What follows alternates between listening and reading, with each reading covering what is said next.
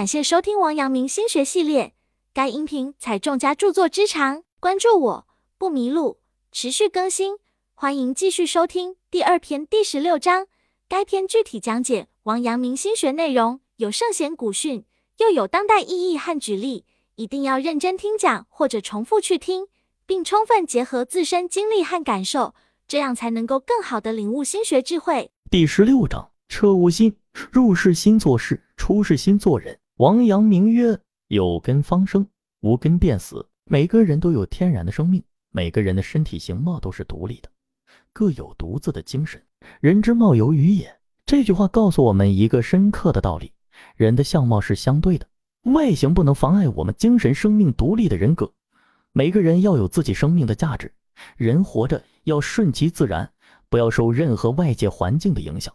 少年时代的王阳明耳畔目染的是经书。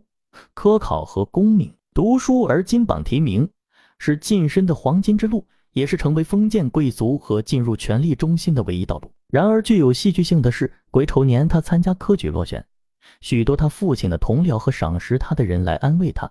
宰相李希牙跟他开玩笑说：“汝今岁不第，来科必为状元，是作来科状元赋。”还在扬才录记阶段的王阳明遂选笔立就，诸老皆惊呼天才，天才。后来有嫉妒他才华的人说：“此子如果娶上帝，墓中不会有我辈。”来年即丙辰科会试，果然因有人嫉妒而名落孙山。王阳明科举的落败，原因就在他违背了自己既入乎其中又超乎其外的章法，用力太猛，适得其反。这对于功名心还极强的他来说是深感挫败的。然而他一想，这才是真正需要格的物，要顺应自然的常态，加强自己心的修炼。一切都是最好的安排，自然就是生命的方式。有时候过于倚重外物与环境，会让你充满烦恼。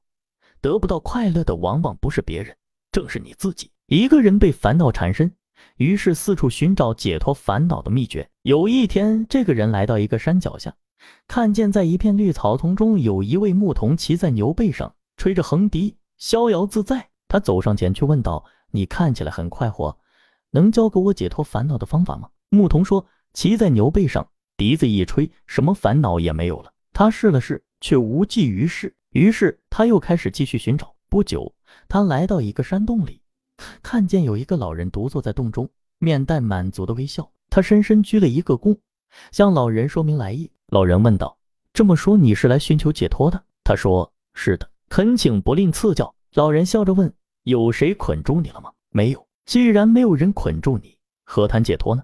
他愕然醒悟，我们又何尝不是像这个人一样，四处寻找解脱的途径？殊不知，并没有谁捆住你的手脚，真正难以摆脱的是困于心中的那个瓶颈。打破心中的瓶颈，清除掉心中的垃圾，你就可以在属于自己的天空中自由翱翔。人之所以不快乐，就是因为活得不够单纯。其实，不要去刻意追求什么，不要向生命索取什么，不要为了什么去给自己设置障碍，简单而自然。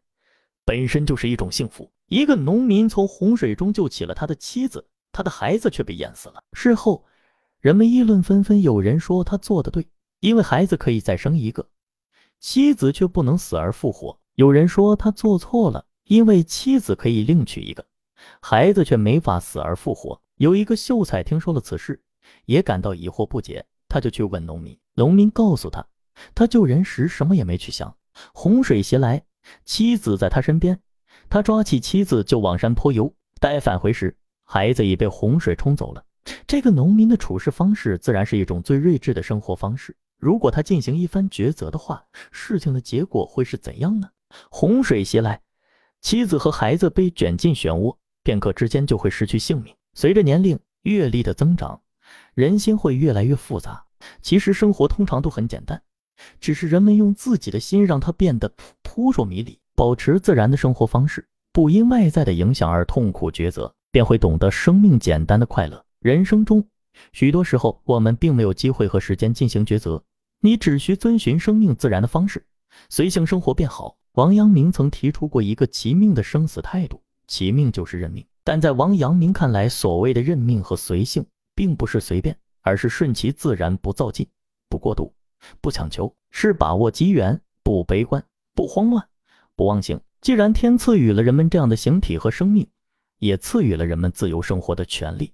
不要忘记，自然永远比人更包容。不能包容人的是人自己。王阳明曰：“至于道德者，功名不足累其心；至于功名者，富贵不足以累其心。”从正德六年（一五一一年）起，由于王阳明在江西庐陵施政成绩卓著，他由司主事升到员外郎、郎中。南京红废四卿，督察院走进都御史，督察院右都御史，巡抚两广，南京兵部尚书，风心健博。加上他的文治武功，可以说是声名显赫。尤其是在平定宁王叛乱之后，震惊朝野上下。但是王阳明不但毫无升迁之后的欣喜，反而一次又一次的上书，或者恳求辞官，或者借体弱多病，恳请归里休养，或者恳求回乡探望亲人，离开政界。真正的智者永远知道自己需要什么和不需要什么，不会为了看似光鲜的声誉而明争暗斗。王阳明就是这样一个人。其次着升，他六次要求辞官，虽然不被皇帝批准，但是他始终知道自己要的是什么。曾有人说：“石火光中争长竞短，几何光阴？蜗牛角上教词论雄，许大世界。人生就像用铁击石所发出的火光，一闪即逝。”在这短暂的光阴中，何苦为争名夺利而浪费时间？人类在宇宙中生存的空间就像蜗牛角一样狭小，在这般有限的空间里，又能争得多大的世界呢？齐庄公的时候，有个勇士名叫宾悲剧。一天夜里，他梦见一个壮士，身材魁梧，头戴白色绢帽，帽上缀着红色的丝穗，外穿耀眼的红色麻布盛装，内穿棉布做的衣服，脚穿一双崭新的白色缎鞋。身上挂着一个黑色的剑囊，这个威武的大汉走到冰悲剧面前，大声的呵斥他，还朝他脸上吐唾沫。冰悲剧一下子惊醒了，发现原来是个梦。尽管这样，他依然耿耿于怀。第二天天一亮，冰悲剧就把他的朋友们都请来，向他们讲述了前一天晚上做的梦。然后他对朋友们说：“我自幼崇尚勇敢，六十年来从没受过任何欺凌侮辱。可是昨天夜里，我在梦中受到如此侮辱。”心中实在愤懑，我定要找到那个敢于在梦中骂我，并向我吐唾沫的人。假若在三天之内找到他，就报这仇；如果三天之内找不到他，我就没脸面活在世上。此后每天早晨，冰悲剧就带着他的朋友们一起站在行人过往频繁的道上，寻找梦中的壮士。可是三天过去了，他们始终没有看到类似的壮士。冰悲剧气馁的回到家中，长叹一声，拔剑自刎。本节结束。感谢收听王阳明心学系列，该音频采众家著作之长，关注我不迷路，持续更新，欢迎继续收听。